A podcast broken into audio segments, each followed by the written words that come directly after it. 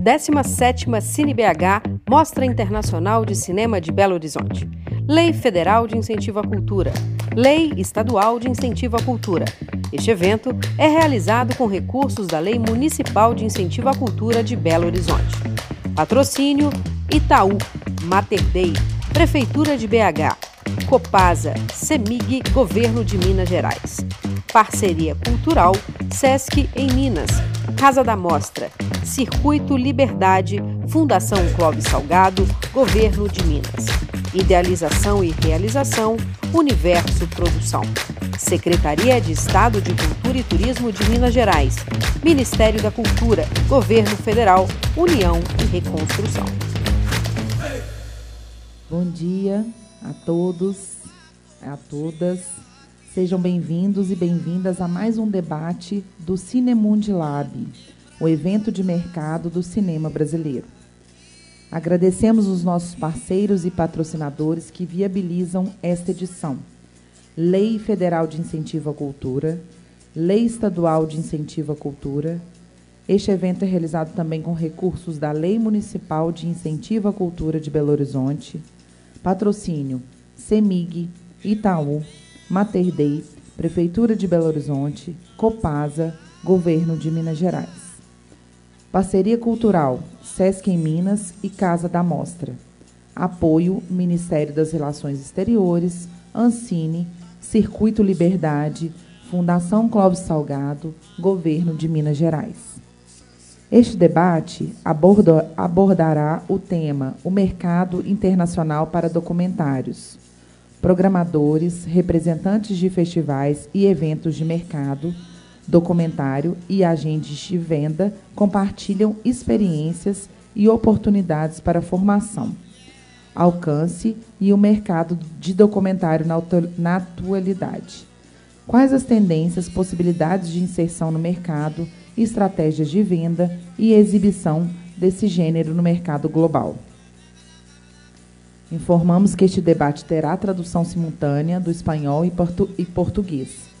Se alguém não pegou o radinho, ele está disponível na entrada aqui deste, deste teatro.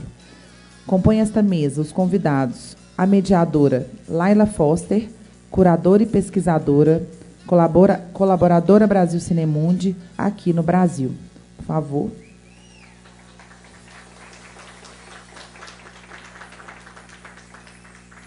Diego Pino Anguita, diretor executivo da Conecta no Chile.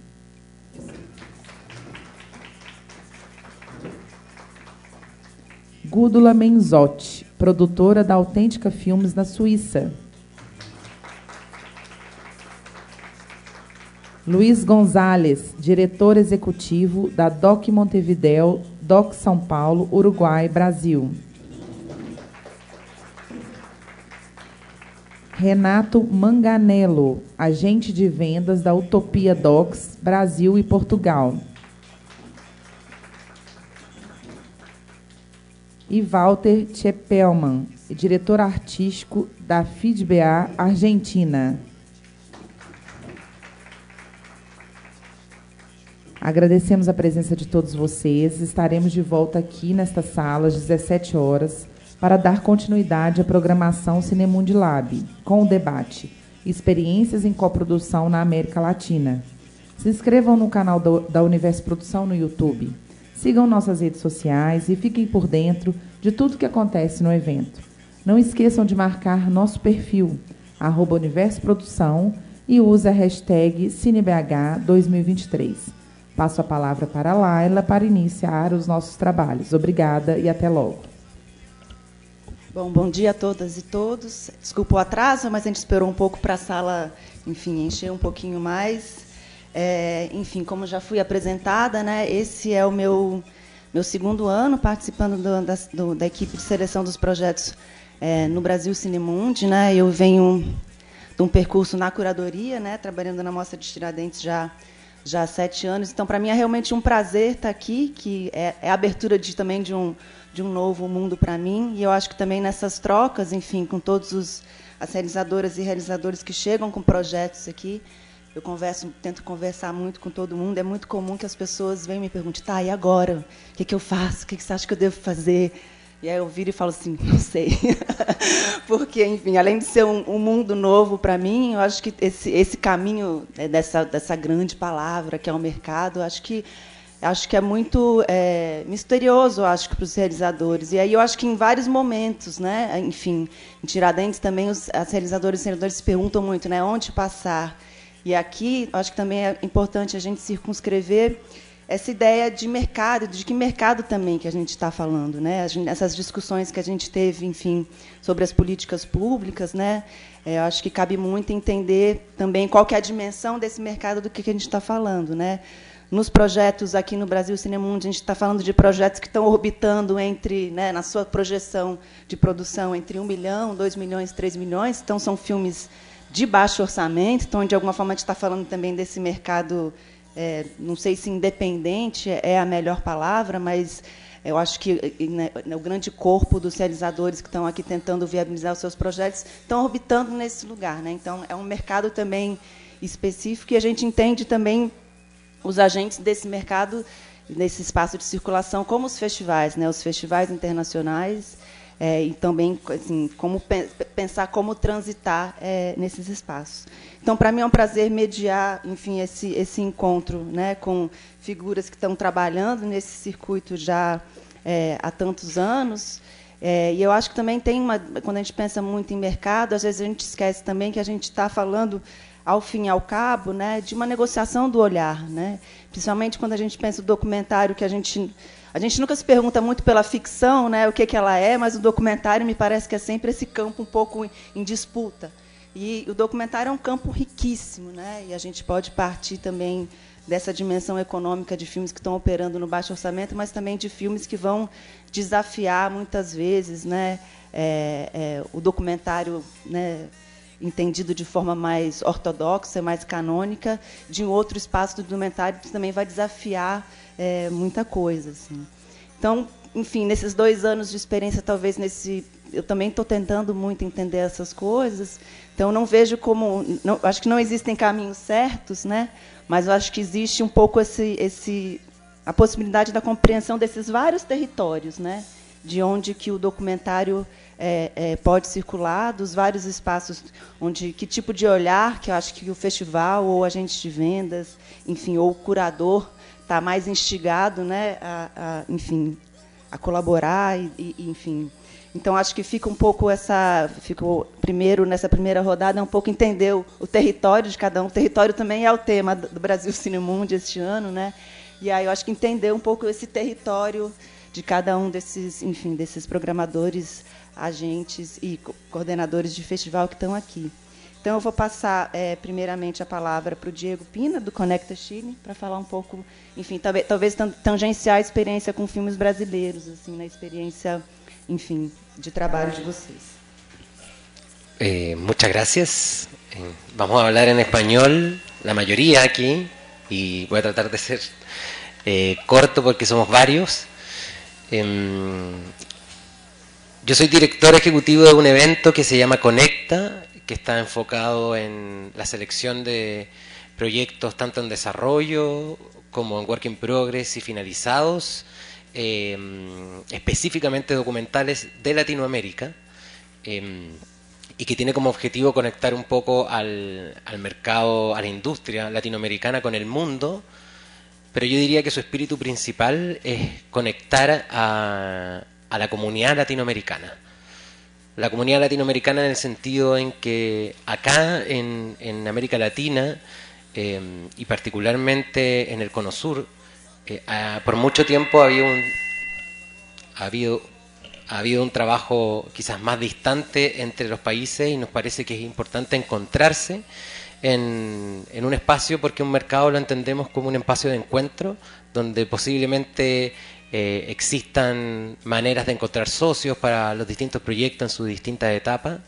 Y en general hemos visto que las conexiones principales que ocurren son efectivamente entre productores, realizadores, el fomento de la coproducción en América Latina, que nos ha permitido acceder a nuevos financiamientos, más allá incluso de los decision makers internacionales que son importantes para el recorrido después pero hemos tratado de enfocarnos en ese encuentro entre eh, creadores, realizadores y productores específicamente. Y particularmente hemos tenido en los últimos, bueno, tiene ocho años ya el evento, un foco muy específico también en países de América Latina que en general tienen menos acceso a, este tipo de encuentros, a tipos de financiamiento eh, y que a veces eh, no están tan representados dentro de los mercados. Hablo de países como Perú, Bolivia, Ecuador, en general la zona andina, para nosotros es un espacio importante de promover y de seleccionar proyectos. Y el Caribe, eh, que también es un espacio que a nosotros nos interesa siempre mantener presente. Y naturalmente, pensando en la pregunta con Brasil, eh, naturalmente hay ciertos países que siempre están presentes en el desarrollo de la industria, como Argentina, como Brasil, como Chile, em, como México, que em, siempre hay espacio para eh, encontrar comuniones interesantes entre esos países y particularmente entre Chile y Brasil, puesto que Chile tiene pocos acuerdos de coproducción internacional y uno de ellos en América Latina es con Brasil. Eh, y, en, efecto en Brasil existen fondos, en Chile existen fondos específicos para coproducir con Brasil. Entonces hemos tratado de promover siempre que vengan productores brasileños a Conecta, eh, que se conozcan. También hacemos, hemos participado de muchos mercados brasileños, no solo este, en el cual ya hemos participado varios años. Tenemos presencia también en el DOC SP. Hemos venido, en esos tiempos íbamos al Río Content Market. Eh, hemos tratado de establecer una relación que sea continua, que esté constantemente en diálogo con Brasil, porque muchas oportunidades tanto para los brasileños como para los chilenos acá en Brasil. Eh, y en general yo me atrevería a decir también que Brasil siempre es mirado como un territorio de oportunidad, más ahora, quizás no en los últimos cuatro años, pero ahora que está volviendo, digamos, ese, ese ánimo siempre ha sido una referencia en, en el continente y en ese sentido a nosotros nos interesa que más proyectos puedan participar ahí en, en Conecta, puesto que han habido resultados que son eh, exitosos. Cortito. Obrigada. Eu vou passar a palavra agora para para a Gúdula. A Gúdula integra a equipe de seleção aqui do Brasil Cinemundo, somos parceiras. É, é, Gúdula é produtora da Autêntica Filmes, mas também já tem uma larguíssima experiência trabalhando com Visão do Real. Eu acho que vai falar um pouquinho da sua experiência a partir dos festivais, da produção e da relação com o Brasil. Bom dia, obrigada. Vou seguir em espanhol. Este, mm, sí, eh, yo vivo, o sea, trabajo con Auténtica Films, con, em, con Paolo. Em, vivo en Suiza porque em, he trabajado y, sigo trabajando con eh, Vision Real, uno de los festivales, diría, importantes a nivel europeo, mundial. de documentales, nosotros no hablamos de documental, sino non-fiction, porque el festival em, le interesa eh, más bien eh, o sea, películas que, que busquen nuevas, nuevos caminos, nuevas formas también visuales, em, que integren aspectos también de, trabajo de ficción. Em, eh, estamos bastante interesados en, em, también propuestas híbridas de alguna manera.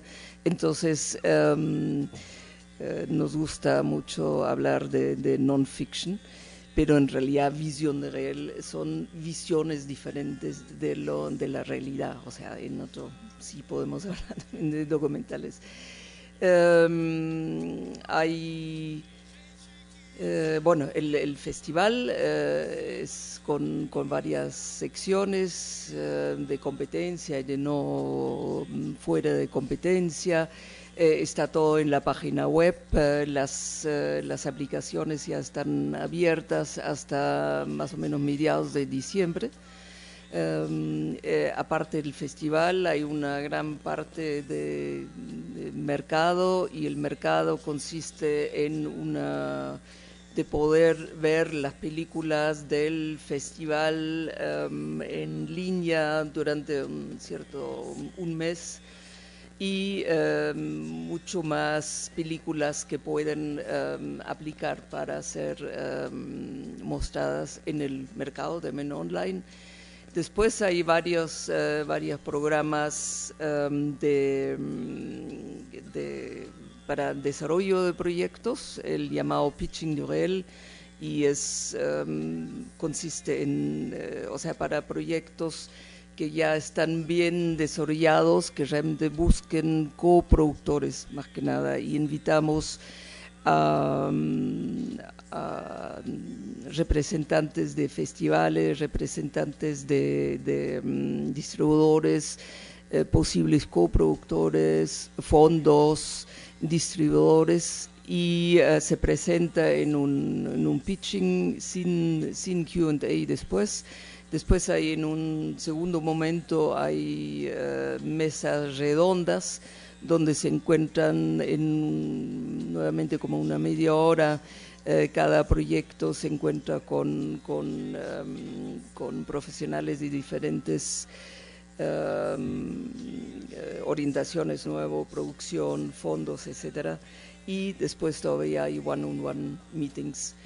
Em, la ventaja, y después hay em, el llamado RAFCAT Lab, es una, realmente más un laboratorio para los que tienen un, corte eh, y que quieren trabajar más sobre la dramaturgia, la línea roja de,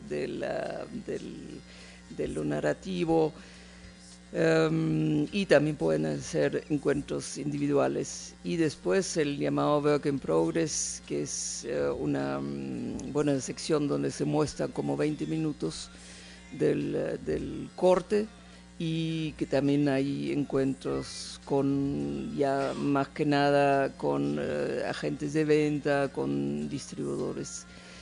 Em, la ventaja, bueno, terminar, em, la ventaja de Visión de Real es que es bastante una ciudad muy, muy pequeña, entonces eh, es una ciudad pequeña y un festival a medida, digamos, humana. Eh, bastante, es fácil de encontrar eh, otra gente eh, y, hablar y avanzar en ese sentido para, para con el proyecto. Bueno, eso por el momento.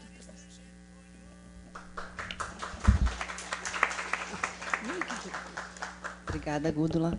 Agora eu vou passar a palavra para o Luiz Gonzalez, que, enfim, é uma presença constante né, no Brasil Cinemundi, enfim, coordenador do DOC Montevidéu e do DOC SP. E aí, pensando também nesses territórios, enfim, é, quando a gente chegou, a gente almoçou junto e a gente estava comentando muito disso, assim, de como determinados festivais de cinema documentário eles vão criar dentro de uma cidade territórios diferentes, possibilidades de acessar, né, enfim, um, um outro olhar para o documentário, pensando isso, na, enfim, na cidade de São Paulo, né? E eu acho que alguns realizadores e produtores estavam falando da importância desse espaço de circulação e discussão do documentário, enfim, na cidade de São Paulo. Então, passo a palavra para o Luiz para conversar um pouco sobre essa experiência também. Bom, vou falar em português, português, essa língua que já não sei que representa. É, Bom, eh, ser breve, o, o Doc Montevideo eh, foram 15 anos eh, com trabalho com um foco eh, no desenvolvimento do documentário na América Latina, construir um espaço para troca de experiências, para, para começar a enxergar nos outros, continente, as referências, trazendo também referências de, de eh, aprimorando nossos olhares y como objetivo de construir pontes con las televisoras públicas y culturales de América Latina. Ese año a gente encerró un, un ciclo y a gente va a continuar existiendo, mas no como, como un evento anual.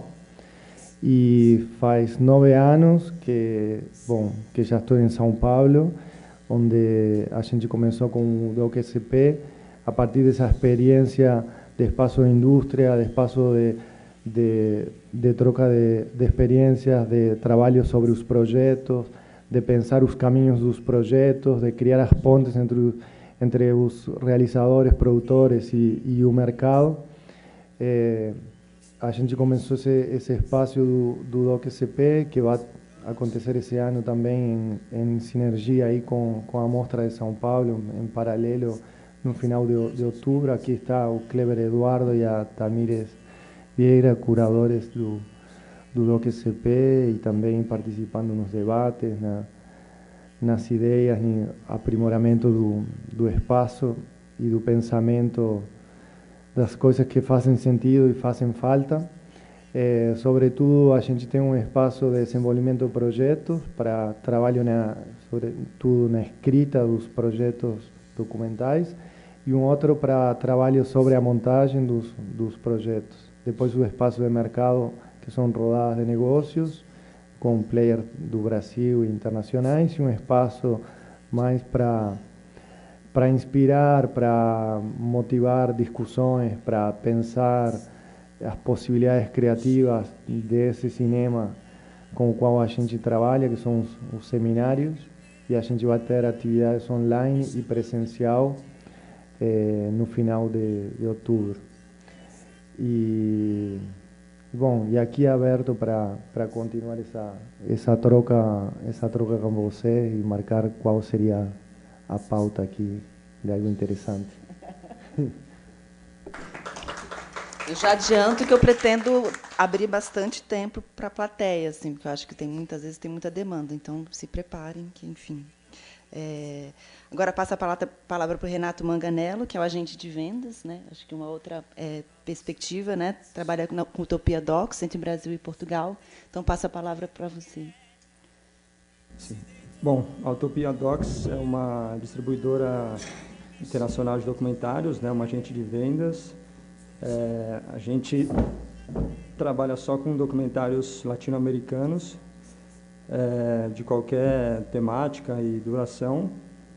Um trabalho que a gente faz bastante é com longa-metragens de documentários para festivais e todas as mídias né, seguintes, de cinema, televisão, VOD, educacional, a gente faz bastante distribuição para universidades né, da América do Norte e né, aí pode ser qualquer duração, né, não só longa-metragens, mas é, curtas, médias, séries.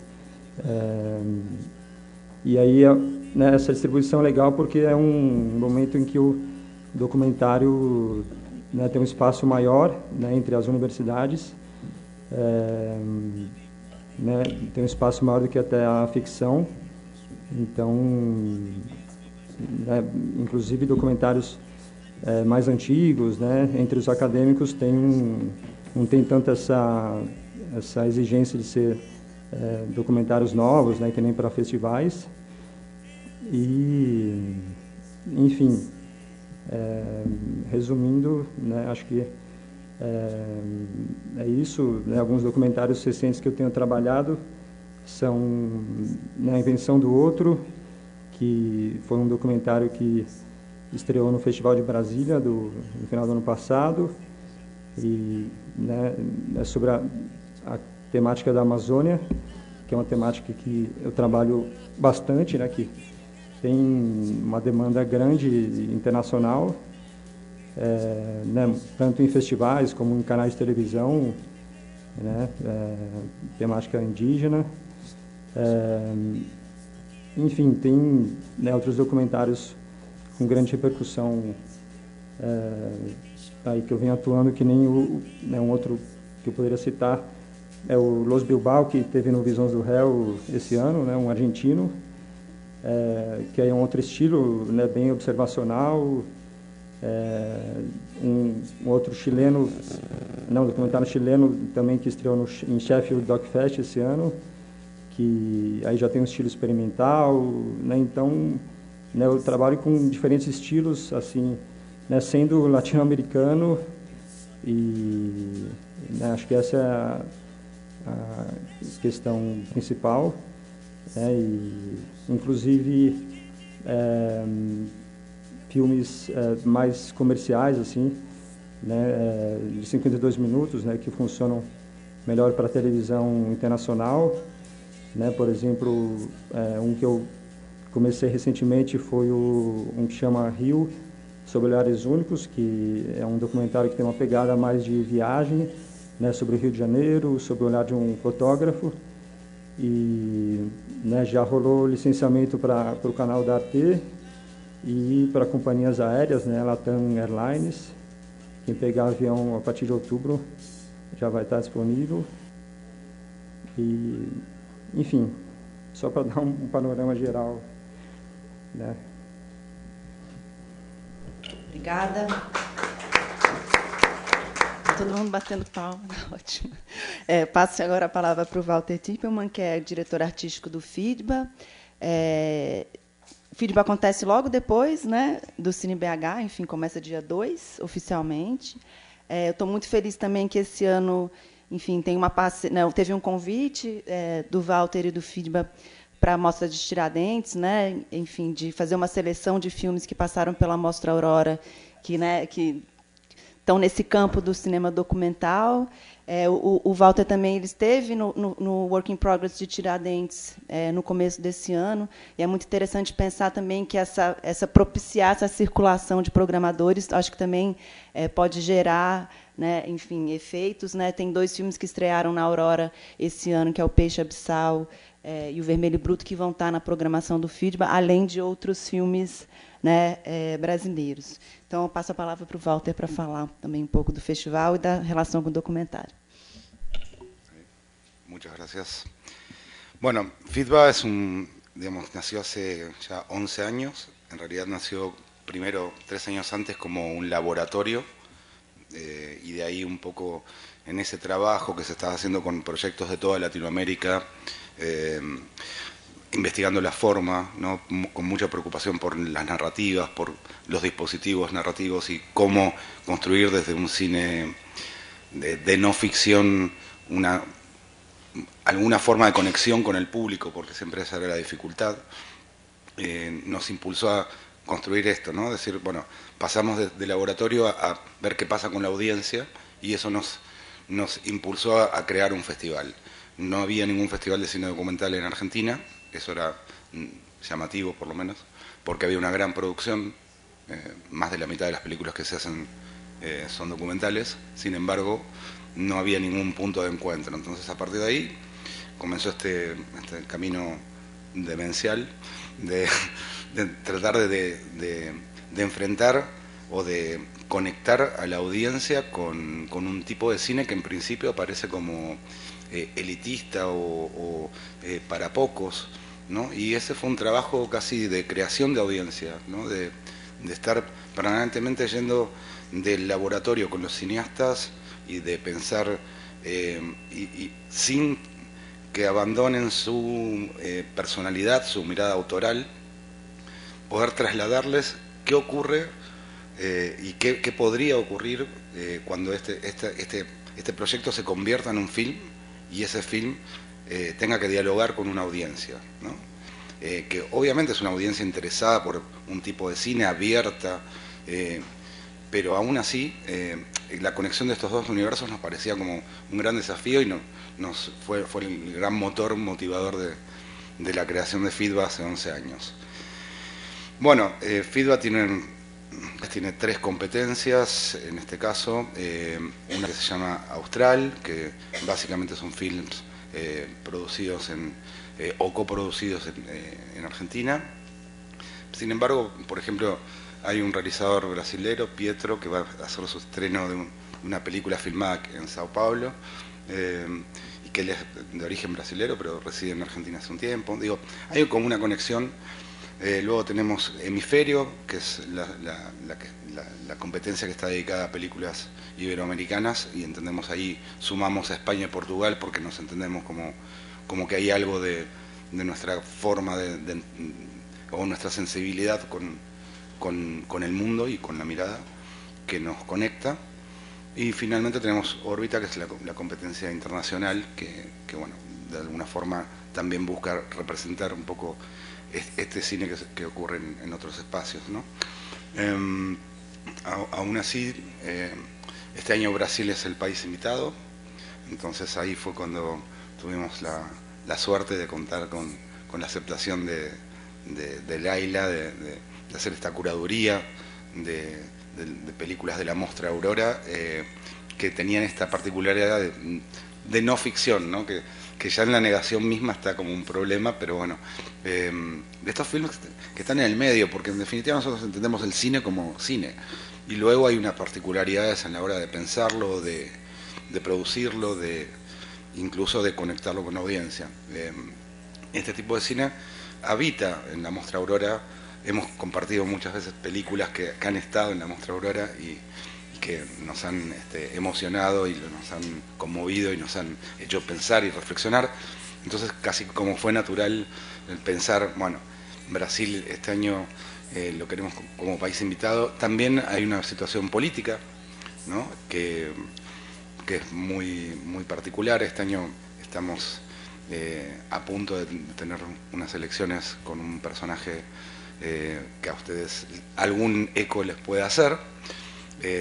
Porque son como una familia internacional, no es la internacional socialista, es la internacional demencial.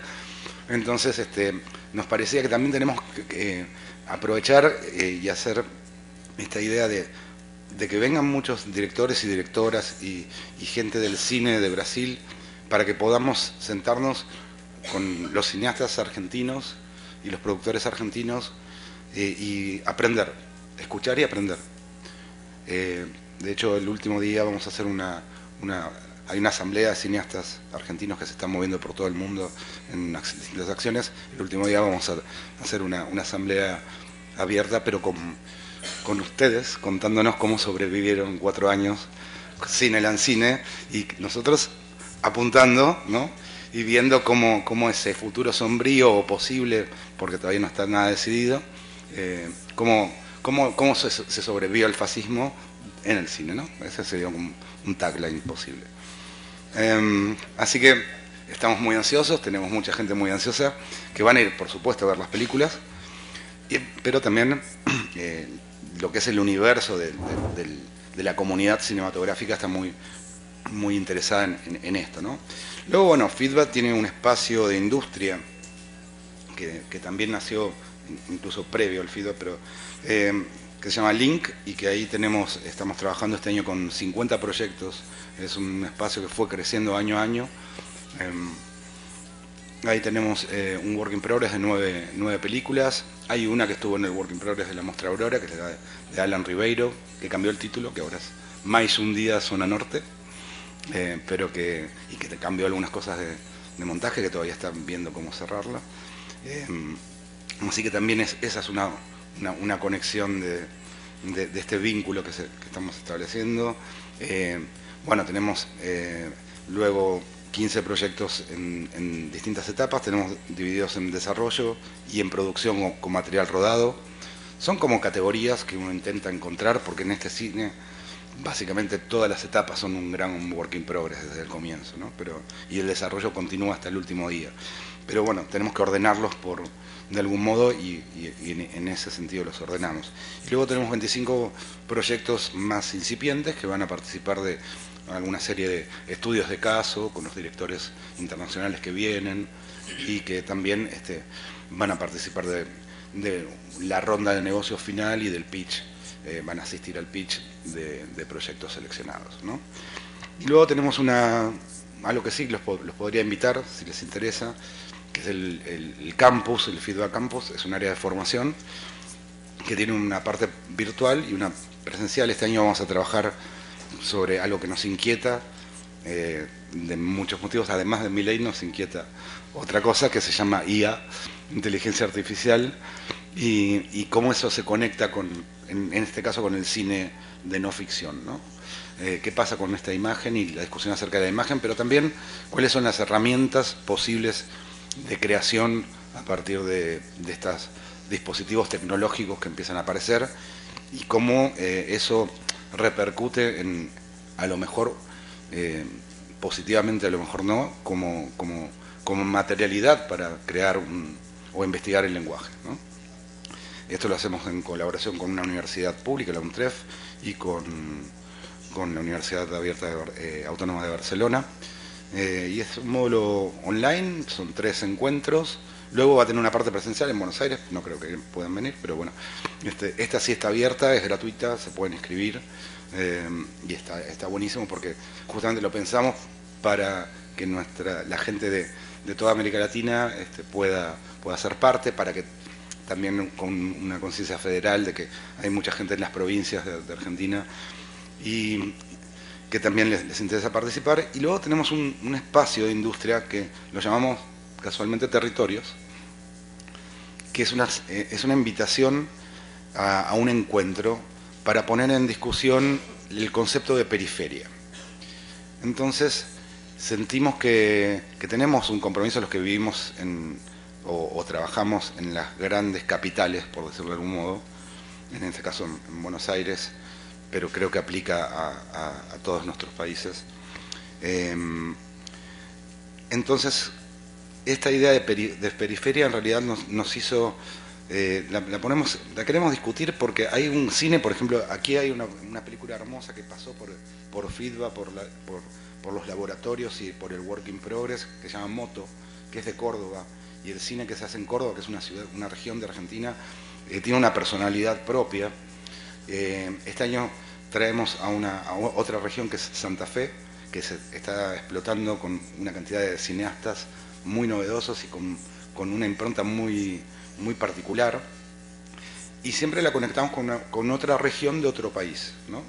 Lo hemos hecho este, con la comunidad valenciana en el caso de España, lo hemos hecho con... y este, este, año invitamos a, Minas Gerais, entonces hay eh, dos proyectos de Minas Gerais, de Belo Horizonte, que son invitados a, participar, que nos pareció e, esta idea de, además de que se conecten con nosotros y, también particularmente, quiero decir, hay unas cuestiones de fondos, de presupuestos, de formas de hacer que yo sé que, por ejemplo, en, Francia pasa lo mismo cuando uno coproduce con alguien de París que cuando coproduce con alguien de L'Occitane, ¿no? Digo, hay como una, forma de entender el trabajo, el tiempo, que también es bueno que esos lazos se, hagan sólidos, entonces que puedan eh, ir hacia coproducciones. Aprovechando que, bueno, entre Argentina y Brasil hay un, igual que con Chile, hay, hay un convenio de coproducción que es una convocatoria anual son siete películas, eh, siete películas que no necesitan eh, justificar nada. serán, normalmente son cuatro de Brasil, 80%, eh, 20 de Argentina y, y tres al revés. Y no tienen que justificar ni equipo técnico ni director, da igual quienes conformen ese equipo, que es, un, es bastante de avanzada ese convenio de coproducción porque libera. Y sobre todo si bien estuvo pensado para, la ficción, para el documental nos viene perfecto porque nunca contábamos con esta herramienta de poner un tío chileno o una tía de Brasil que llega, como cuando uno hace los castings de las películas. Bueno, en documental no tenemos eso. Teníamos que eh, discutir desde el territorio de los técnicos y todo esto. Esto nos libera y, está buenísimo porque es una convocatoria anual hecha por ANCINE y por el INCA y está bueno que que eso sea conocido porque además prioriza el cine que no está hecho en las grandes este, ciudades. Eso me parece interesante contarlo. Bueno, creo que hablé un montón. Obrigada. Não sei se a gente já tem pergunta, mas eu vou, eu vou fazer uma pergunta. É, enfim, a gente escutou é, esses vários enfim, festivais e projetos, né? me parece que tem um universo de laboratórios muito grande, né? E, enfim, um laboratório que vai é, pensar esse projeto no começo, na elaboração, como são os projetos que estão aqui no, no Brasil Cinemundi. Uma outra etapa que seriam projetos que estão em busca de, de coprodução. E uma terceira etapa, talvez, filmes que estão procurando parcerias para, enfim, finalização. Mas os projetos, acho que eles sempre têm uma, uma dupla dimensão, né? A dimensão talvez existencial, né? Quer dizer, de um, de um, de um diretor, uma diretora que está tá procurando, enfim, lapidar o sentido do filme, né? Como que o filme chega e, evidentemente, essa dimensão, né? né, financeira, né? Quer dizer, chegar a esses laboratórios é também vislumbrar uma carreira, né, um caminho para o filme que também vai possibilitar tanto a produção do filme, mas né, a sua a viabilização econômica, mas também né, esse encontro com esses com esses olhares e, e com o público, assim. Mas aí é uma pergunta que eu dirijo a vocês, é assim, é, como como que vocês percebem também é possível é, ter um excesso de participação em laboratórios, pensando na trajetória de, de um filme, né, e de um realizador, assim, porque também voltando para esse lugar de, de negociação, né, é muito interessante escutar também os realizadores que um filme pode gerar conversas muito diferentes, né, a partir desses vários espaços. Mas como é que vocês veem então, também, eu acho que essa relação é, dos realizadores com os laboratórios, né? Quer dizer, tem uma medida, né? É, como que ajuda ou, né? enfim, eu acho que também tem cabe pensar nisso também, né? Porque tem o mercado, mas tem também o filme enquanto essa um projeto muito específico, né, de cada realizador ou realizador. Eh, bom, acho que a, a, gente pode aproveitar depois que está a Marília Rocha aqui na, na plateia também, que é tutora do, do Aquilab, então ela pode falar um pouco desse, desse trabalho, dessas conversas com os projetos que acontecem. É, eu acho que em, em, em, todos os casos, sinto que é sempre importante ter um espaço de troca, um espaço de conversa, um espaço de reflexão, um espaço de entender qual é o filme que a gente está fazendo e nesse território desses filmes que muitas vezes tem um comprometimento emocional muito forte com quem está criando e tudo. É, e acho que você tem que encontrar pessoas certas para essa troca.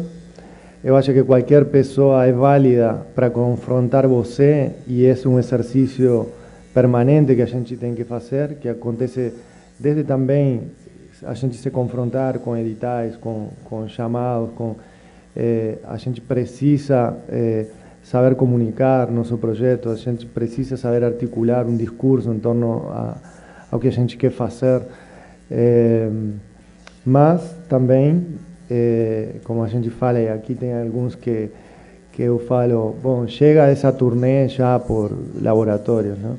Então, eh, também tem um tempo, não? Depois de você ter um, um, uma fase para você mergulhar, viajar, fazer as suas experiências, construir as suas redes, se, se apresentar no, no cenário internacional, mas depois volta o filme e foca nos próximos passos que precisam ser feitos para que esse filme aconteça finalmente. Então, também sempre existe um, um perigo latente de, de a gente ficar no território conforto e pegar só as coisas que a gente já pensava e com as que já concordava.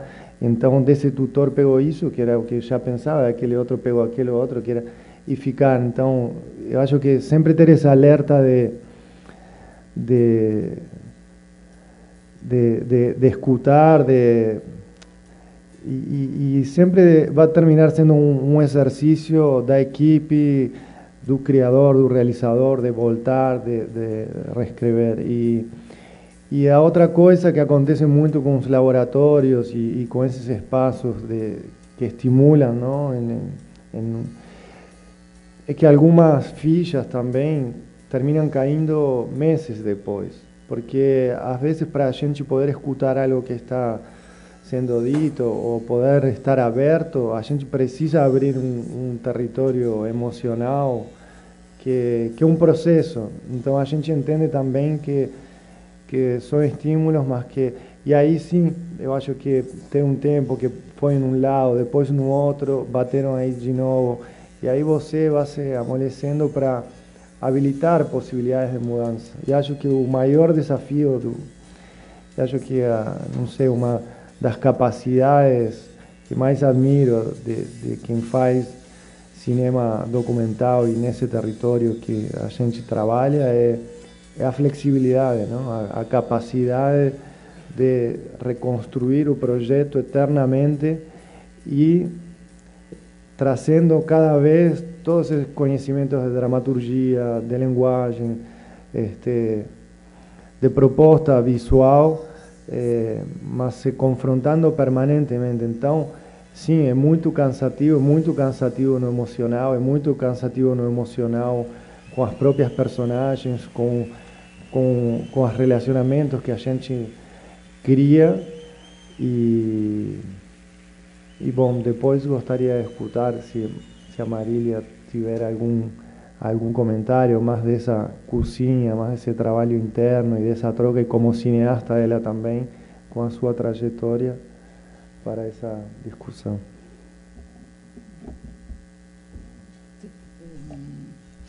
Bueno, um, puedo confirmar lo que tú dices, eh, Luis. Um, por un lado, eh, se recomienda realmente pensar bien eh, qué es lo que necesito, en qué momento. Y entonces escoger también la, em, los labs o los encuentros según las necesidades y según el plan de desarrollo, a dónde quieres llegar y qué es lo que más necesitas en este momento y eh, tratar de algún momento decir, bueno, ahí hasta ahí, ahora hay que hacer la película. Um, lo que me mm, siempre me, me, me, impresionó, lo que me gustó, lo que uh, un, un, gerente de, de, un laboratorio para VIPS dice que no hay que pensar que, por ejemplo, eh, para un work in progress ir porque hay problemas, ya no sé qué hacer, entonces voy a un mercado o a un work in progress, un laboratorio para resolver los problemas. Eso puede ser tal vez alguna motivación, pero también es como un, encuentro necesario, como una parte de la terapia que es normal, eh, que hay que pasar por ahí, de confrontar eh, las ideas y de consolidar eh, también, porque no vas a, algún momento vas a encontrar tu propio camino, porque siempre hay diferentes personas que dicen diferentes... Um, cosas sobre tu película desde diferentes perspectivas, pero tal vez eh, este, no sea tu perspectiva, pero eso de prácticamente constantemente estar eh, en contacto también pensando en las diferentes miradas hacia tu película hace bastante bien para al final realmente llegar a tu propia visión. Pero ese, ese me gustó de, de tenerlo como, como ejercicio. Bueno. Yo creo que es súper importante, pensando en productores y realizadores, estudiar, investigar los espacios de laboratorio de Work in Progress, de cualquier espacio que existan en nuestros o todos los otros festivales y mercados, porque muchas veces eso puede generar frustración en torno a los lugares en donde estamos yendo y lo que queremos buscar. Entonces yo siempre comparto o les digo a, quienes participan en conversaciones como, ¿tú sabes a dónde estás yendo? Como qué es lo que estás buscando allá. Hiciste la investigación de qué, qué es feedback, qué es conecta, qué es eh, DocSP y en general, eh, no, sé si hay un general, pero muchas veces no se hace. Entonces hay, hay un tema ahí que, que tiene que ver con la responsabilidad propia del productor de saber a dónde ir. Eh, porque los espacios, si bien tienen categorías similares, son distintos. Y está bien, esa es, la, esa es una de las gracias que tienen, que son distintos. que Hay work in progress que son específicos para asesorías de trabajo, eh, específicas para el documental, otros que son solo para conectarse, otros que son solo para promover el proyecto, es como hay demasiada sutileza y creo que eso es, importante. Y también luego de eso, yo a mí me gustan los laboratorios, pero también hay gente que vive su vida en laboratorios, ¿no? Y se empecina y, y va, y conozco proyectos que han estado en 10 laboratorios y ya su cabeza no sabe qué pensar, porque ha recibido tanto feedback, tanta idea, que, yo estoy de acuerdo, es bueno como estar en ese contacto, pero hay un momento en que uno dice, ya, me estoy empezando a perder de nuevo, o estoy empezando a perderme en esto, y estoy haciendo del laboratorio un trabajo, y en verdad hay que hacer la película. Eh, y siempre hay que tener un espacio, hay, hay gente más proclive a, a, mantenerse ahí, hay gente que no, pero siempre hay un momento en que alguien, que yo creo que es pega del productor, decir, stop, Como, ya, listo, ya fuimos a uno, dos, tres, tres, es como específicamente. Y como son tres, hay que saber a cuál ir, porque en ese sentido como que hay un hay un trabajo muy propio del esto en ficción, en documental, eh, pero muy propio del equipo de trabajo de entender cuáles son tu plan de trabajo, tu plan de mercado, tu plan de festivales, todo, todo, todo, todo. Yo creo que en ese sentido siempre hay que estar volviendo a aquello y hacerse esa pregunta, porque si no uno se puede perder. Y la pregunta del qué quiero, qué busco acá es súper importante, como en ese sentido. Y, y, lo interesante es que los laboratorios, lo que yo he visto es que en general no es que el tutor te vaya a iluminar completamente, sino que en general en la relación entre los participantes es donde nace eso, eh, en muchos de los laboratorios. Y creo que eso, si uno lo piensa fuera de un laboratorio, también lo puede llevar a cabo de otra manera eh, en su comunidad, en su propia comunidad. Eh, pero ahí la fuerza está en la relación con otros que están haciendo lo mismo que tú, que están en un, a veces en la misma etapa que tú, y en ese sentido la colaboración para nosotros en general siempre ha sido lo fundamental. Eh, independiente que está bien que un laboratorio tenga esa estructura, tenga un tutor y está súper bien, tenga líneas claras, pero en la colaboración yo creo que los proyectos surgen, nacen, se hacen más fuertes.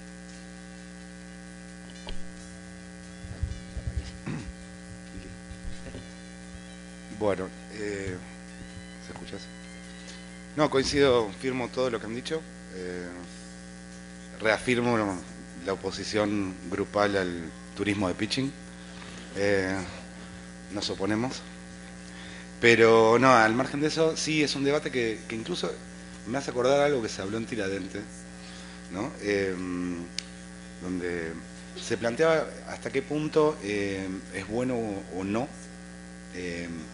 esta existencia de los historios en progress y hay como una suerte de, debate latente ¿no? Em, acerca de cierto formateo, sobre todo de un, tipo de cine que, en principio aparece como frágil y que aparece como, como inquieto acerca de, la construcción narrativa y, que algo de toda esa suerte de impulso o de fuerza vital aparece como domada o domesticada eh, a partir de ciertas lógicas de mercado o de modas o de, tutores que se van repitiendo o eh, temáticas que empiezan a ser hegemónicas, ¿no? Y ahí es donde lo que dice Diego, eh, hay que preguntarse, hay que preguntarse a dónde estoy yendo. Y también hay que, hay que mirar en el mapa a dónde estoy yendo.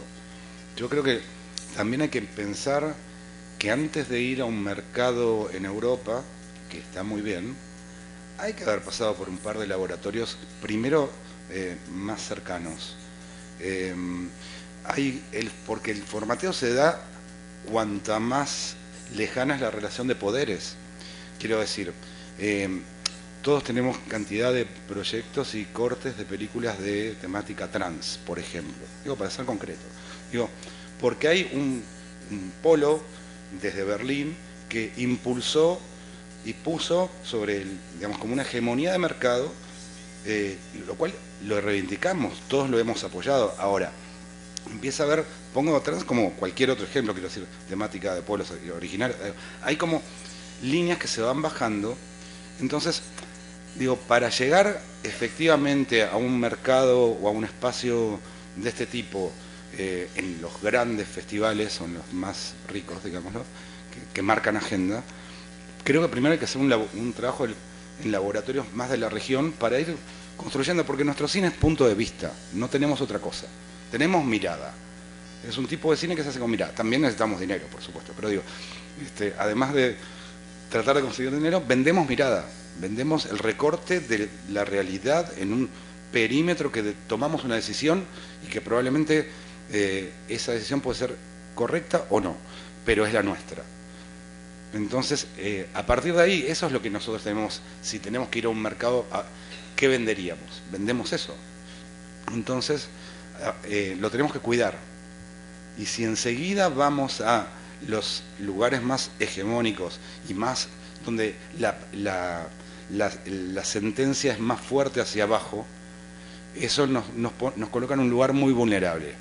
Eh, ir a Chile, ir a venir aquí a Brasil, eh, circular por Argentina, por, Colombia, digo, por nuestra región primero, yo creo que es, un primer paso, digo, en esta eh, idea de tomar decisiones, para ir fortaleciendo y enriqueciendo ese recorte del mundo, esa mirada que, que es lo que tenemos para ofrecer, y a partir de ahí sí ir a jugar efectivamente en otro sitio donde te van a confrontar con una lógica de mercado más fuerte, porque nosotros jugamos un poco al mercado de la industria, nos decimos decision makers, pero no decidimos nada, commission editor, no, digo, tenemos como una especie de, de juego de, somos una industria aspiracional en muchos casos, somos más vocacionales que industriales, pero eh, aún así nos ponemos este, en, esos roles y tratamos de construir industria, es nuestro desafío en cada una de nuestras regiones, en nuestros países.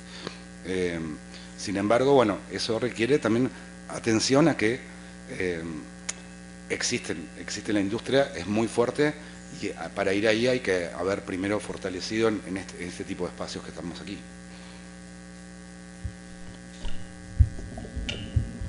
Ponto de vista do agente de vendas agora.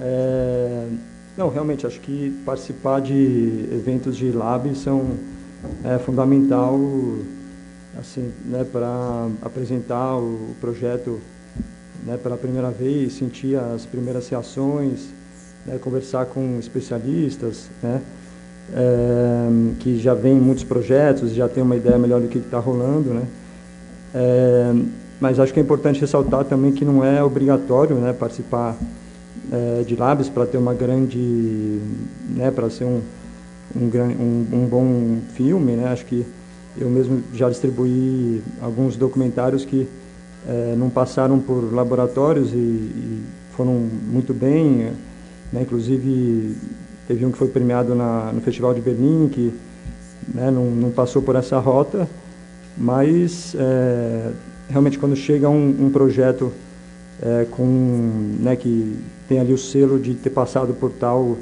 laboratório, isso é, chama mais atenção, até porque vai chamar mais atenção depois também dos programadores, né? E muitas vezes, se o projeto participou de um, um determinado lab de um, de um festival, os programadores daquele festival né, vão olhar com bastante atenção. Né? Então, enfim, acho que é, é bastante positivo participar de laboratórios. Bom, vamos para as perguntas.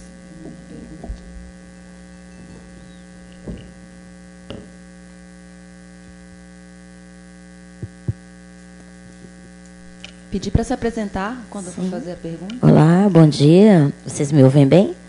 Meu nome é Karen Abreu, eu sou cineasta aqui de Belo Horizonte, eu tenho uma produtora audiovisual se chama Atos Central de Imagens. Eu posso falar em português? Todos me compreendem? Eh, yo hablo un de español, es muy malo. ¿Puedo, tentar, ¿Puedo intentar entonces? Ok, per, perdão para vocês por, porque eu falo, eu falo só português, que eu vou falar um espanhol muito ruim aqui. tá? Perdão. É, eu tenho, eu sou uma cineasta de, de Belo Horizonte e estou é, estrenando meu primeiro seriado que se chama Conexão Brasil-Senegal, a cultura em nós.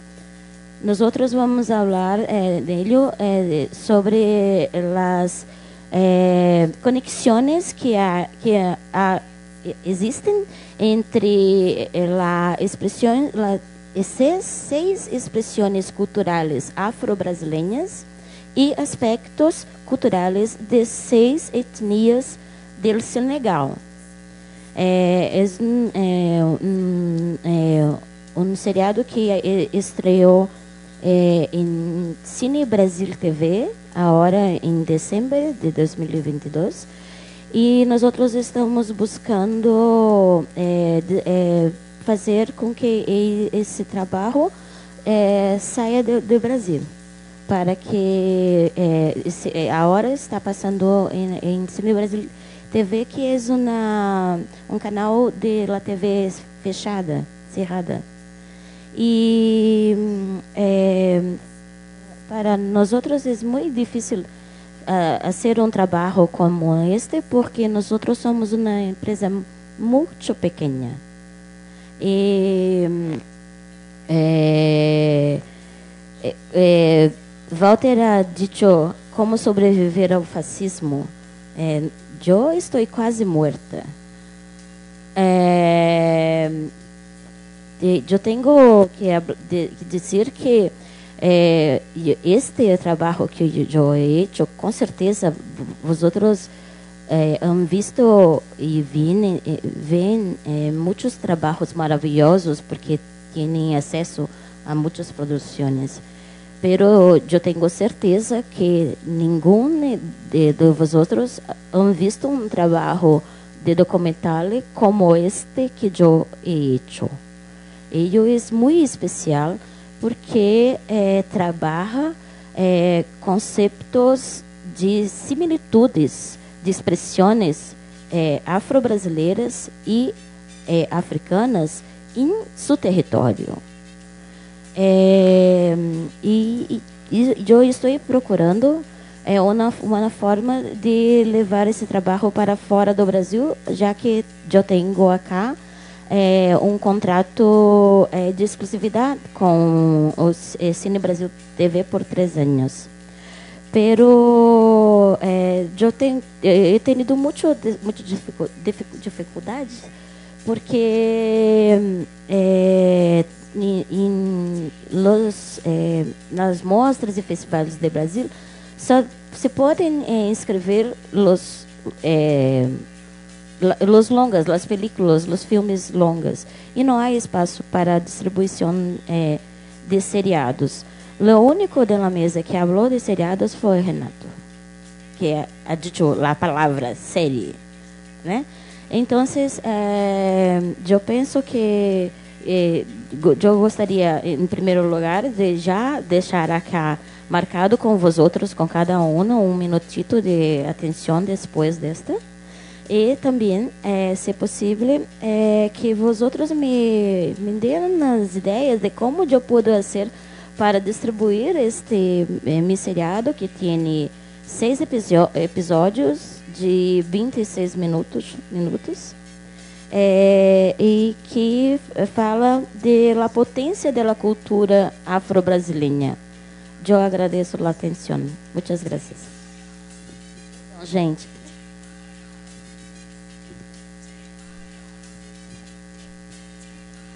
Eu, a gente junta duas perguntas.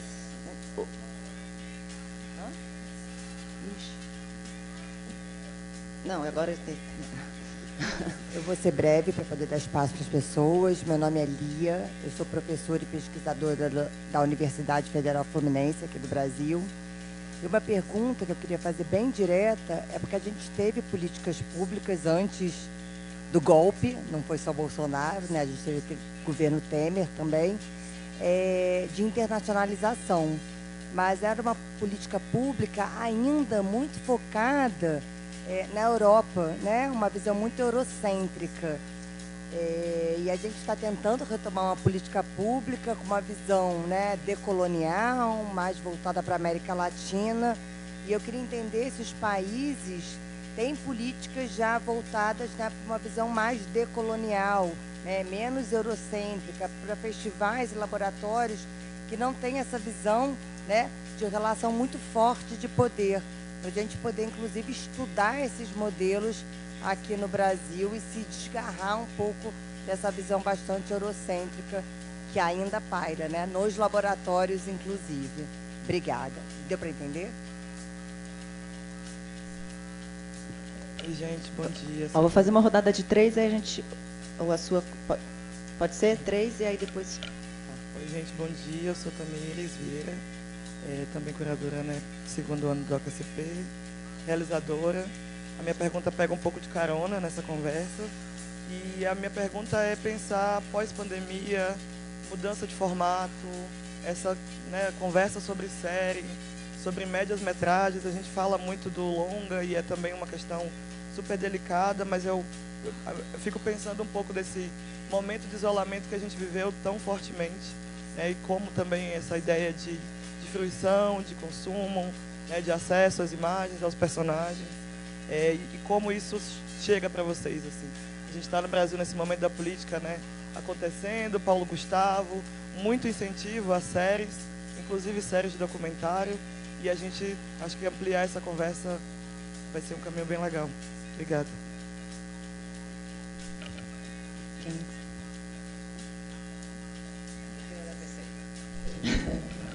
Sério. É... Bom, apesar de eu ter falado de série, é, eu acho que é bem difícil distribuir série fora do Brasil. É... Né, além do espaço de universidades que eu comentei, para canais de televisão internacionais eu acho é, bem restrito né, o espaço. Já licenciei uma série de três episódios sobre samba. É, já ouvi falar há pouco tempo de um amigo diretor produtor que licenciou uma série sobre culinária na Amazônia, né? Então tem que ser, acho que algum tema bem, né, mais comercial, assim que chame é, uma pegada um pouco mais comercial e de televisão, né? Que que chame mais atenção, assim, né? algum ponto de destaque bem forte, assim. É, mas, enfim, a gente pode conversar melhor depois sobre esse projeto, essa, essa série finalizada já, né? É, e aí sobre a questão da, da América, né, da questão do, da internacionalização, né, acho que é, é muito importante né, a gente retomar aqueles apoios que a Ancine tinha para participar em eventos, mas é, né, pensando também no, né, nos distribuidores e nos é, agentes de venda que é, fazem esse papel né, que, que acho que é importante, sem querer puxar muita sardinha para o meu lado, mas acho que né, tem uma, uma importância que acho que merecia um, um edital talvez específico para esse tipo de, de agente é, e um modelo talvez mais parecido com o coreano, né, que é, não só investe muito em, em, produção, mas também eles dão uma importância muito grande para a internacionalização né, e, e, e também para a formação.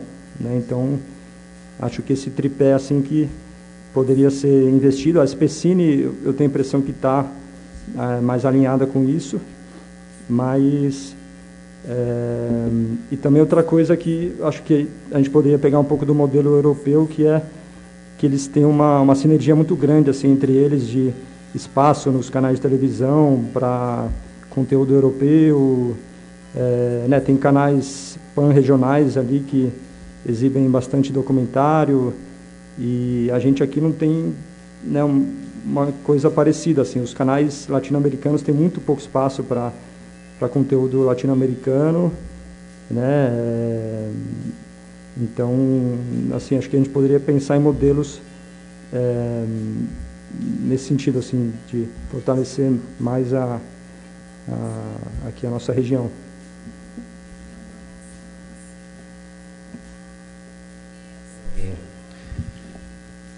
¿Las tres preguntas o...? No, en, en serie Bueno, es, es complejo porque mm, en, Chile eh, casi no hay posibilidad de... A ver, las series, ¿a dónde van las series? Las series van a la televisión hoy día a plataforma, digamos. ¿no? Y en, en Chile en particular y en general en Latinoamérica, como dice Renato, hoy día ya no hay tanto espacio para contenido latinoamericano en la televisión. En Chile no, no es que no haya tanto, no hay, no, no hay. Hay un canal hoy día en, Chile que es un canal privado muy pequeñito que se llama Docu, que da solo documentales chilenos y internacionales. Todavía no se ha abierto a, series, si no me equivoco, pero lo va a hacer eventualmente.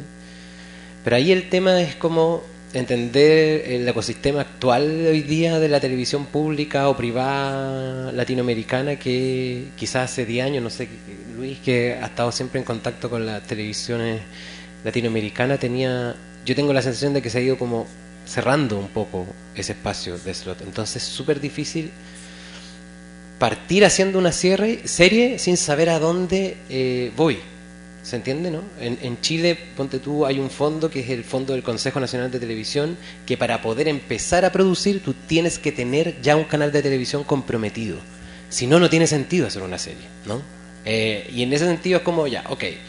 Y después, para y, y después la internacionalización de esa serie Claro, ahí tiene que ver también con, la capacidad que tenga la serie de ser internacionalizable, porque ahí las televisoras son mucho más cerradas en términos de entender audiencias, tienen una cosa muy concreta pensada, eh, y son en América Latina son pocas las opciones, ese sentido yo creo que eh, es complejo ese camino, aunque existen mercados, bueno, Doc Montevideo tuvo por años un espacio de desarrollo de series donde aparecían agentes de industria que, apoyaban, aportaban, digamos, a la serie. Sanfic también en Chile, que es un festival mercado, tiene hoy día una serie Slav, que de alguna manera, pero están todos pensados para el, para el desarrollo, ¿no? Eh, después siempre es más complejo llegar con una serie empacada a una televisora y decir, aquí está. Eh, eh, es un poco más, más complejo, así que mucha suerte. No sé, no sé qué más, no sé qué más te puedo y hay, otra cosa que quería eh, tomar en torno a la pregunta de la internacionalización. En Chile, a ver, Chile es un país muy neoliberal, muy neoliberal. Como es tan neoliberal, eh, si uno lo mira desde un aspecto eh, quizás más positivo, ha invertido mucho en la exportación, ¿no? Exportación de cualquier producto, salmones, vino, eh, zapatos, lo que sea, tomate. Y uno de esos es el cine. Lo, entiende como una obra exportable, vendible. Y por tanto ha, generado muchos programas de apoyo a la internacionalización que yo me atrevería a decir que no tienen ningún foco, ni eurocentrista, sino que es vamos para afuera. ¿ya? Como vamos para afuera, porque tenemos apoyo para ir a Argentina, para ir a Brasil, para ir a Cannes, para ir a para todos los lugares mientras se entienda. ¿Por qué? Porque en Chile, ah, y ahí viene la otra, la parte fea, los fondos de producción son muy pocos. No, no, hay, no, hay, no hay espacio de comercialización, de financiación en Chile que le permita. Entonces, ¿en dónde invirtió el Estado? En salgan afuera a vender, a coproducir, a hacer cosas, digamos, eh, específicamente. Y eso ha permitido que efectivamente el cine chileno fuera de Chile tenga una, un éxito bastante grande, dentro de Chile miserable, con ciertos casos, digamos, excepcionales, pero miserable, la gente no ve cine chileno en Chile.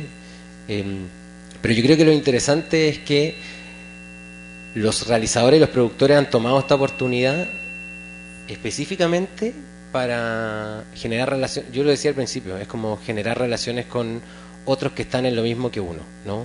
El fomento a la coproducción ha sido uno de nuestros mayores como objetivos porque entendemos que necesitamos de otros fondos de otros países que nos permitan llegar a eso eh, y lo último que yo creo que ha sido clave en la política de internacionalización que no está tan dado por la institucionalidad sino por quienes estamos detrás en el sector es la asociación entre la comunidad para salir al mundo ¿no?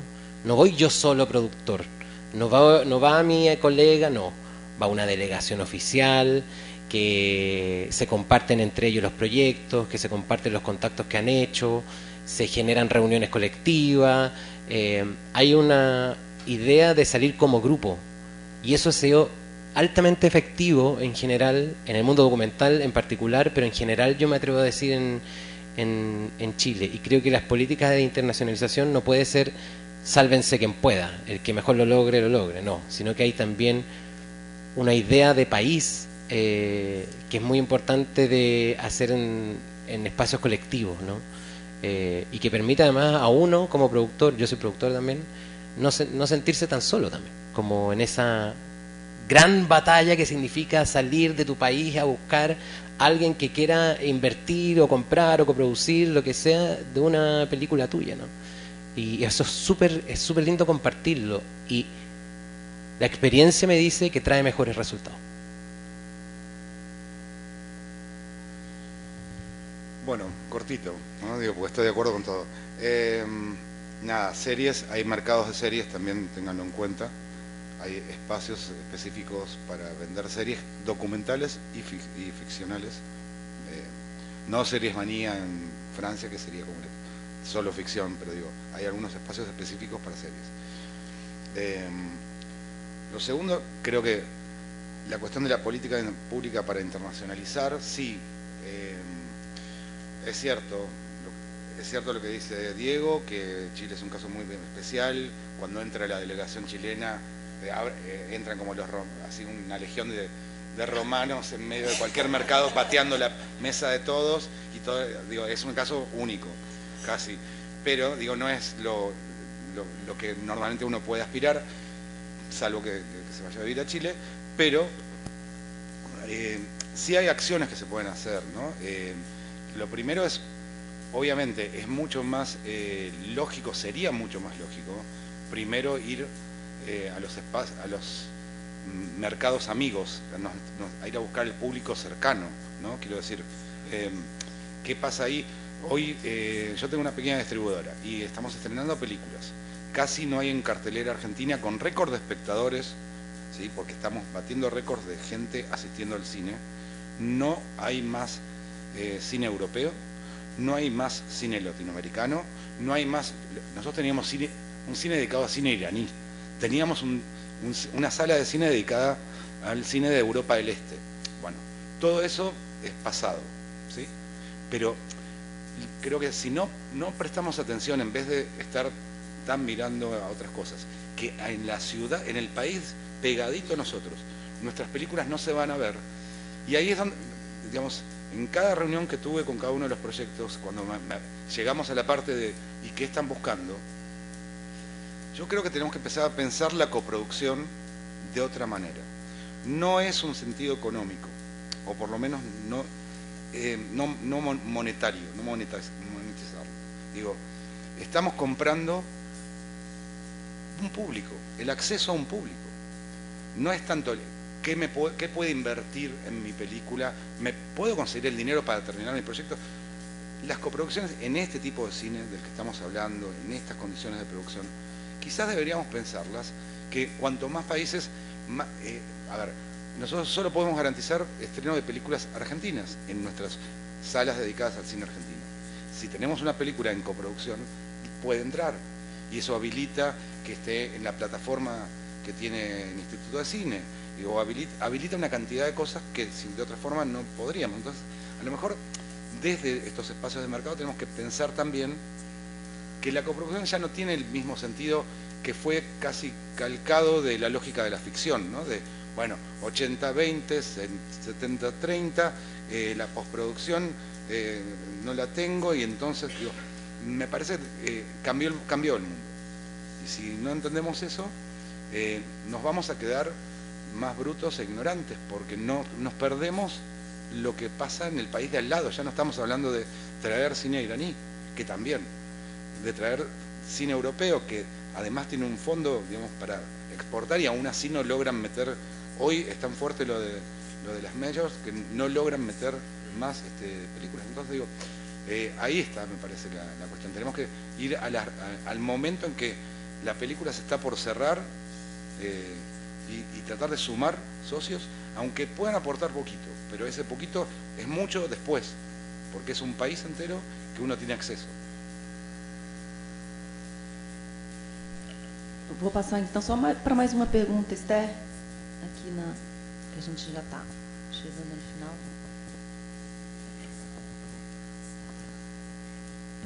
Boa tarde, eu sou Esther, eu faço parte da equipe de curadoria aqui do da Mostra Território, Mostra Continente, CNBH, e sou professora na Universidade Federal da Integração Latino-Americana. É, eu queria, na verdade, retomar a primeira pergunta da Laila, que me interessou bastante, e é bem curta, na verdade, uma provocação.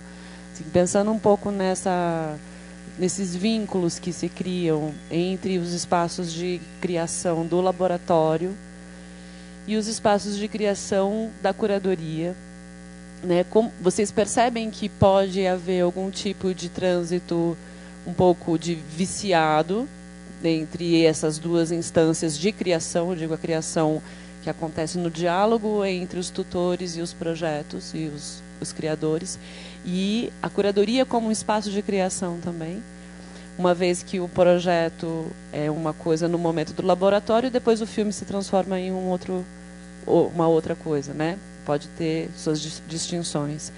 E se vocês percebem esse vício, é, se há algum tipo de estratégia para vocês, enfim, se sentirem mais livres, mais, enfim, ou não caírem nessas armadilhas supostas. É, no, vou falar no, no, caso, por exemplo, do, do DOC-CP, que a mostra é mínima, é, a gente enxerga esse espaço como, como uma oportunidade de dar um outro passo para compartilhar uma, de uma experiência que foi no papel, poder encerrar um ciclo. Então, é, cumpre uma função desde, desde uma perspectiva de, de enxergar todo o processo. Então, é, não, não tanto desde uma perspectiva do curatorial, de panorama ou de representatividade, de um, mas desde a perspectiva de, bom, a gente investiu tempo, eh, tivemos um, um, processo com um projeto, às vezes em, em diversas fases, em diversas instâncias, e uma vez finalizado, a gente quer continuar essa discussão para entender esse caminho, para entender eh, os objetivos atingidos os, eh, percurso e o processo de criação, mas como, ah, e não só para esse público do laboratório, um, um processo de experiência, mas como a gente sempre se justifica um pouco falando, a gente trabalha sobre experiências pilotos, porque a verdade, a maioria dos projetos não, não participam desses processos, os selecionados são uma minoria, então... Eh, então, isso desde uma perspectiva, um espaço que não é um festival, que não tem uma mostra competitiva e que tem outra, outra função dentro da cadeia. Não? E, e no Montevideo, por mais que tinha um, uma mostra com uma perspectiva de panorama, mais de panorama latino-americano em seu momento, quando a gente trabalhou esse, esse espaço, era uma convivência, então era surpresa, os filmes que a curadoria achava que, que tinha um sentido, que aportavam na sua narrativa ou em questões urgentes e olhares sobre questões urgentes do continente ou tendências, etc., em relação com outros que a gente acompanhou nas diversas fases, não? E, e era um diálogo.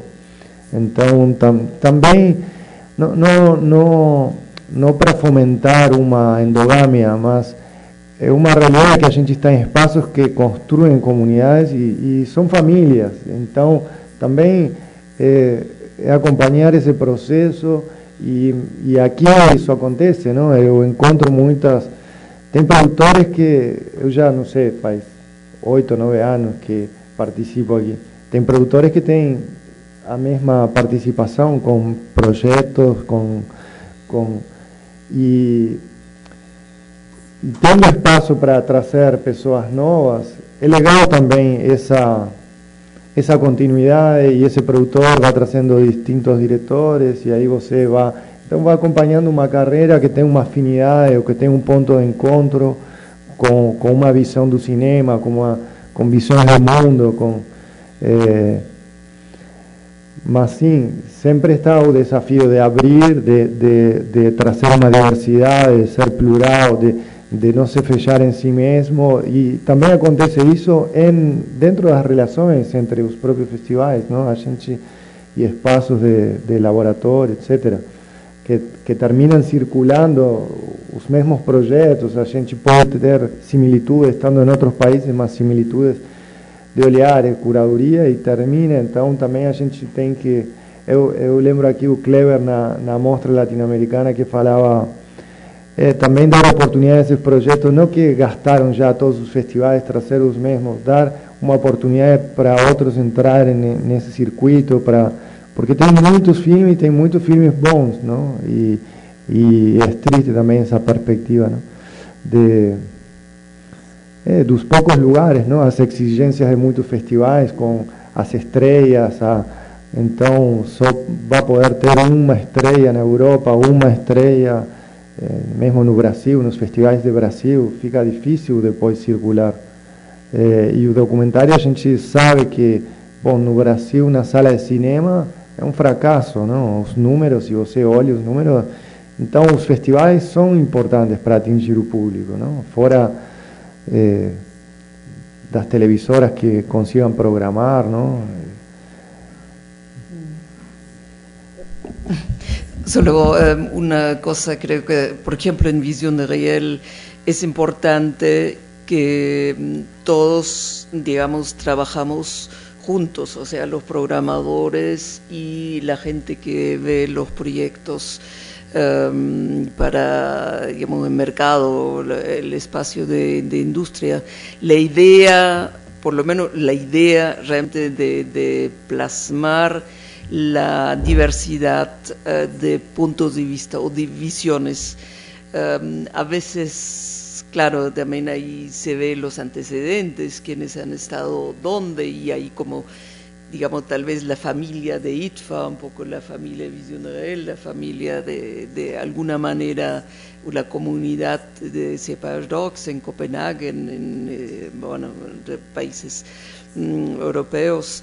Pero se trata de ver cada película realmente, o sea, hay cada proyecto, también en, en, mi caso, cada, cada película y más bien de, de, encontrar, o sea, dejarse inspirar para la diferencia también, para las diferentes visiones. Y creo que eso es eh, muy importante para no caer en lo de la de formateo, o sea, por ejemplo, teóricamente, o sea, por, por uh, eh, lema en Visionario, o sea, formateo es lo peor.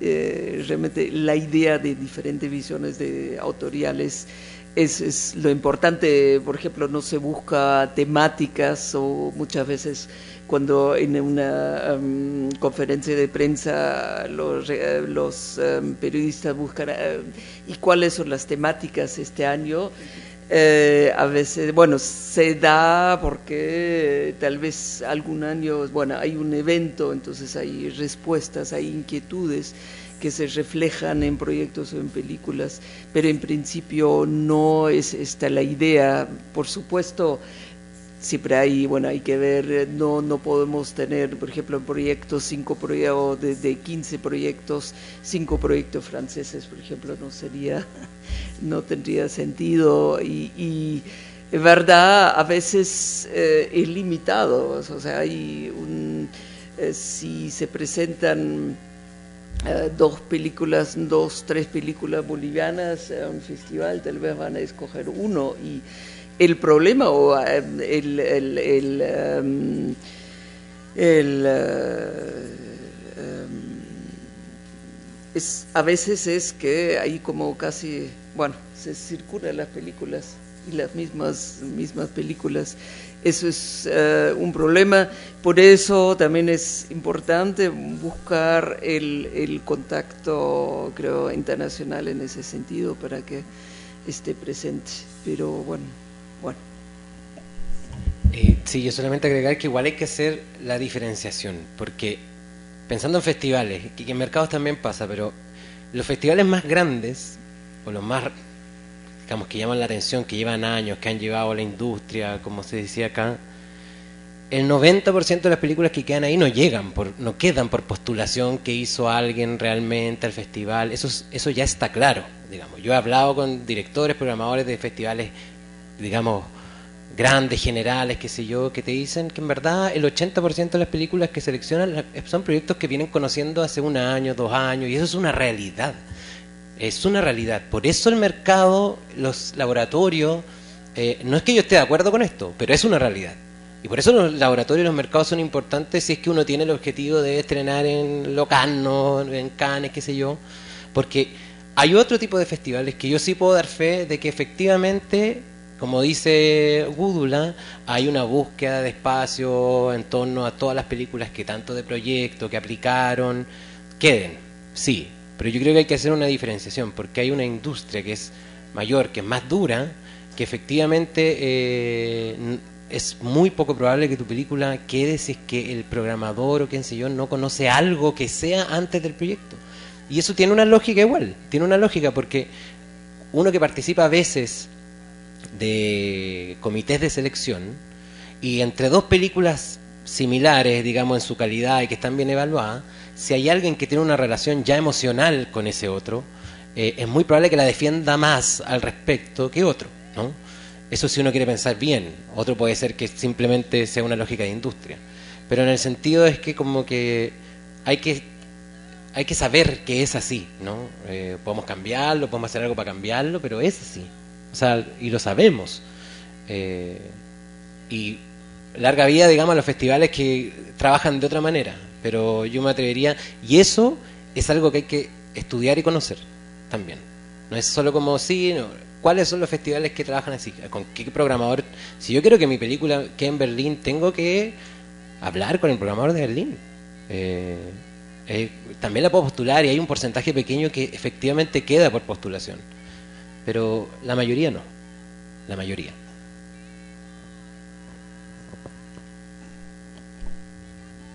É, boa tarde, eu sou Ana Carolina, sou realizadora aqui de BH. Eu queria fazer uma pergunta rápida sobre é, os, os, processos de montagem em laboratórios, é, principalmente os diálogos entre o primeiro corte e quando no último corte, né, se, se há uma, uma tendência, uma né, predisposição a, a ter acompanhado o filme no primeiro corte para uma entrada em um corte final. E se sim no primeiro corte como que são esses é, esses diálogos e essa abertura que o filme deve ter né? Para se, se relacionar assim a esses comentários é, no sentido de que a gente está falando aqui de filmes é, autorais né de baixo orçamento e com é, por, por, isso com diversas limitações assim. É, sobre isso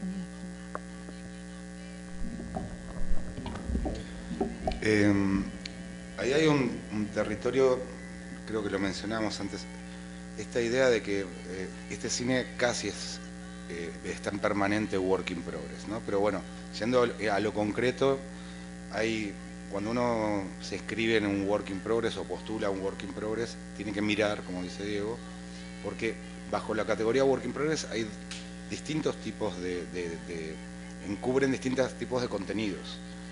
Hay algunos que son laboratorios que están apuntados a primer armado, primer corte, que te pueden pedir, eh, no sé, eh, un, armado de 40, 50 minutos con algunas secuencias en algún orden posible y a partir de ahí empezar a trabajar.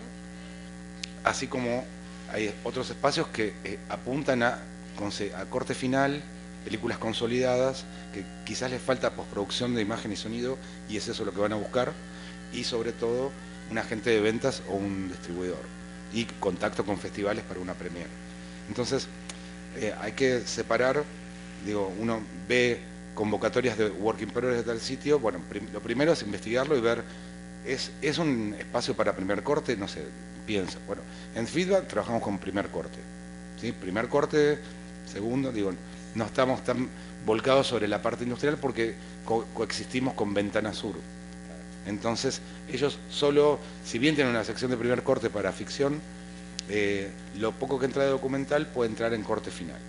Entonces, no tiene sentido porque tenemos dos meses de diferencia en la misma ciudad. Pero, digamos, ese es uno de, los, de los puntos. Lo otro es em, pensar también el tipo de película y ver el investigar algunas películas que pasaron por esos laboratorios de forma tal de saber eh, y si se puede, si están anunciados, investigar quiénes son los tutores o, asesores que, están trabajando ahí, porque eso también genera algún tipo de empatía. Si, si mi película es una película familiar, como en primera persona, donde hay una voz en off y donde, bueno, investigo esta película cuando era cuando estaba en Work in Progress o cuando era proyecto, ¿por dónde estuvo?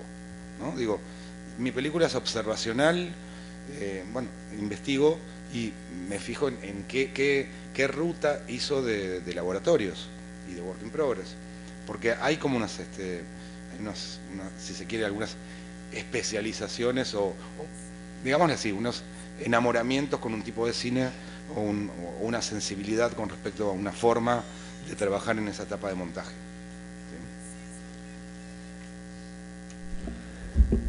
Ahí este, eh, complementando y, también con un mismo olhar que Walter en relación a oferta que tiene de diversos espacios, con más uns con, con ese foco la promoción, otros con el trabajo sobre el propio filme en proceso.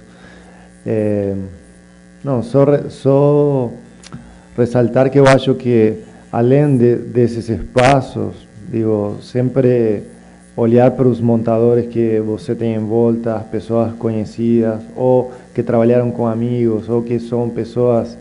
E, e também é, nesse, nesse cinema, que também os processos de montagem são pelo menos seis meses, mas a gente fala de filmes que estão um ano, dois anos em processo de montagem, com as suas idas e voltas e tudo. É muito importante trazer olhares de fora para rectificar, tal vez las mismas cosas que usted ya sabe, mas es necesario como renovar la mirada porque hizo muy mucho tiempo con un material, muchas posibilidades la frente, mucho material. Eh, y ahí, a partir de, yo acho que das pessoas que você enxerga a trajetória, que puede hacer sentido, o de otros filmes, haciendo esa pesquisa de por dónde pasó, mas além desses espaços mais institucionais, dentro de espaços de indústria, festivais, etc., como não, não, não perder, se é o foco, o que você está procurando, além de ter um carimbo de um lugar pelo qual você passou, que vai ajudar nesse sentido que Diego falava, porque você já começa a construir um caminho para essa seleção para um festival e isso vai ajudar a, mas en relación al filme, trazer esses olhares de otros montadores, de otros profesionales por perto, que siempre tem, a veces a gente está não, aplicando para um chamado lá e pode ter alguém mais perto com muita experiência, com coisas para falar e fazer um pacto de que seja um trabalho, que seja um algo sério de dedicar um tempo para dar uma uma devolução que que sirva para para o processo. Bom, gente, agradeço, enfim, aprendi um monte. é, e vamos partir para o almoço, mas acho que também fica aberto para as conversas, né? Eu acho que quem tiver alguma dúvida, quiser, eu acho que endereçar, enfim, as pessoas que estão aqui na mesa durante o encontro aqui no Cine Brasil, Brasil Cine Mundo, acho que fica também essa abertura. Obrigada, gente.